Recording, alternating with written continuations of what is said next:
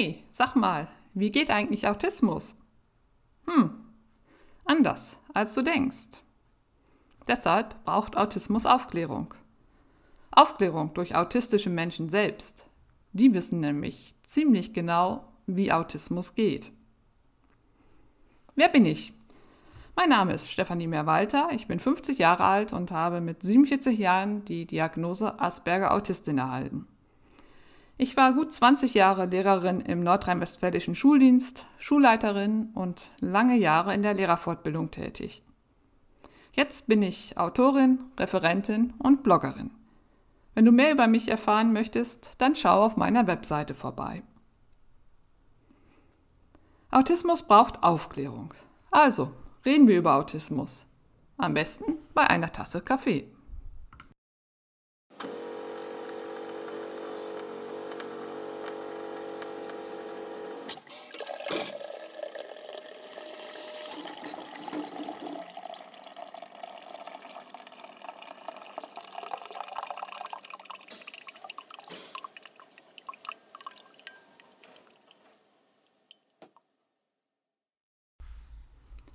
Sind wir nicht alle so ein bisschen autistisch?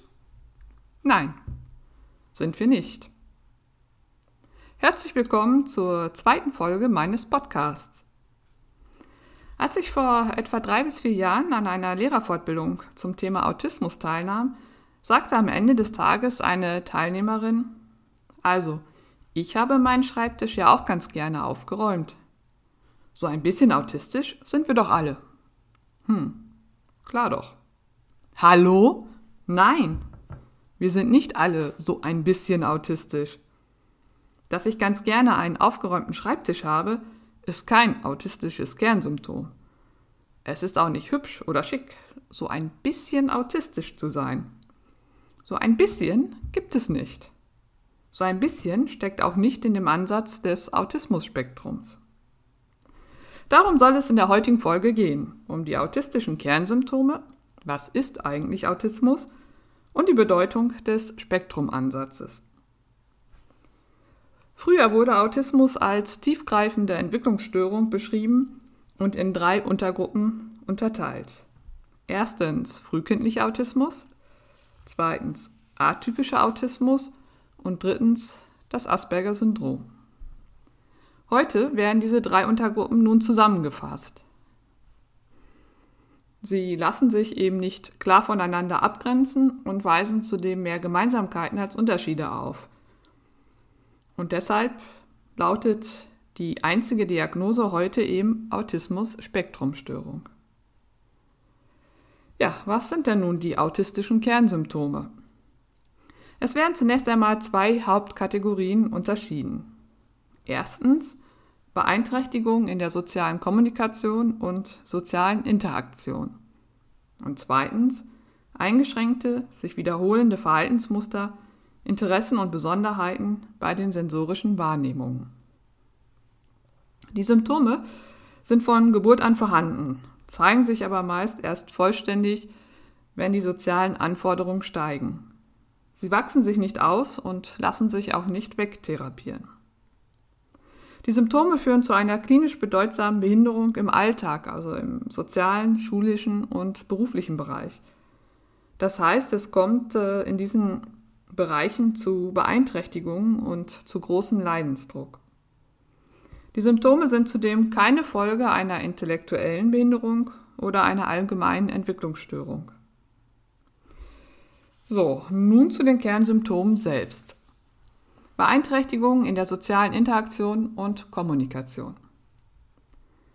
Ich kann das einfach nicht, das mit den Menschen, verzweifelte ich wiederholt in meinen Therapiestunden.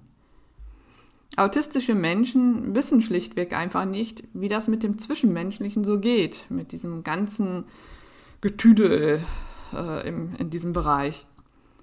Für mich ist es wie eine Fremdsprache, die ich nicht spreche, und die ich nur bedingt und unter sehr großem Aufwand erlernen kann. Ich werde nie über das Anfängerniveau in diesem, ich sag mal etwas flapsig, sozialen Gedöns werden. Es geht dabei um Fragen wie, wie komme ich mit jemandem ins Gespräch? Wie spreche ich jemanden an? Wie geht die Begrüßung? Was soll ich sagen? Wie muss ich reagieren? Wie führe ich ein Gespräch? Wie halte ich es am Laufen? Wann muss ich etwas sagen? Wann wird das Thema gewechselt? Warum wird das Thema überhaupt gewechselt? Wie wechsle ich das Thema? Wann ist das Gespräch beendet? Was erwartet mein Gegenüber von mir? Wie verabschiede ich mich? Puh. All diese Fragen schwirren in meinem Kopf während eines Gesprächs. Egal, ob ich mit Bekannten, Familienmitgliedern, Freunden oder Fremden spreche. Auch in den Sitzungen der Psychotherapie beschäftigen sie mich ununterbrochen. Bei Menschen, bei denen ich mich sicher fühle, sind sie nicht mehr so stark ausgeprägt, aber sie verschwinden nie ganz. Allein deshalb sind soziale Kontakte schon ziemlich schwierig und eben auch anstrengend. Die Fragen beschäftigen mich übrigens auch bei digitalen Kontakten. Da ist es nicht anders. Auch wenn ich natürlich mehr Zeit habe zu reagieren und überlegter antworten kann. Die Fragen bleiben trotzdem in meinem Kopf. Erschwert werden die Gespräche durch die nonverbale Kommunikation, die viele AutistInnen nur schwer verstehen. Blicke, Mimik, Körperhaltung und Gestik können das, was gesagt wird, unterstreichen. Sie können aber auch das Gegenteil zum Ausdruck bringen. Durch diese nonverbalen Zeichen werden auch Gefühle übermittelt, beziehungsweise eigentlich fast ausschließlich. Die nonverbale Kommunikation hat mit etwa 55 Prozent einen höheren Anteil als das gesprochene Wort. Wenn nun die nonverbalen Zeichen nicht gedeutet werden können, erschwert das logischerweise die Kommunikation sehr stark. Es kommt dann schnell zu unpassenden Reaktionen autistischer Menschen, die die anderen verstört. Der meist fehlende Augenkontakt irritiert neurotypische Menschen zusätzlich, genauso wie die fehlende nonverbale Kommunikation der autistischen Menschen, die wenig Gestik und Mimik benutzen und aus deren Gesichtsausdruck eben nichts bis wenig abzulesen ist. So, das ist schon ganz schön viel, was da die soziale Interaktion und Kommunikation beeinträchtigt und zu Problemen führt. Aber das ist noch nicht alles. Viele Autistinnen verstehen Sprache wortwörtlich. Das bedeutet, dass Redewendungen, Metaphern, also bildliche Sprache, Ironie und Witz nicht verstanden werden. Wenn zum Beispiel jemand sagt, dass er sogleich mit der Tür ins Haus gefallen sei, entsteht im Kopf eines autistischen Menschen sehr wahrscheinlich das Bild eines Menschen, der zusammen mit der Tür ins Haus gefallen ist. Und zwar ne, wirklich äh, ganz konkret, die Tür und der Mensch liegen am Boden. Und das lässt ihn ziemlich ratlos dastehen. Sie oder er versteht eben nicht, dass dies bedeutet, dass der andere ein Thema direkt und ohne Umwege angeschnitten hat, ohne sein Gegenüber darauf vorzubereiten. Was für autistische Menschen, dies nur ganz nebenbei, das ganz normale und selbstverständliche Vorgehen wäre. Solche Redewendungen müssen wie Vokabeln einer Fremdsprache gelernt werden. Sie können nicht durch den Zusammenhang erschlossen werden. Manche AutistInnen sind zudem nonverbal, können also nicht sprechen. Die Sprachentwicklung kann ganz ausbleiben oder verspätet einsetzen. Insgesamt also eine echt schwierige Sache, diese soziale Interaktion und Kommunikation. Und dann reden neurotypische Menschen auch noch so gern miteinander, vor allem über das Wetter oder über andere Leute.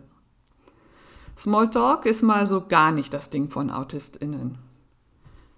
Sie wollen sich auf den Austausch von Fakten und Informationen konzentrieren. Dieser ganze Schnickschnack drumherum sollte einfach wegfallen.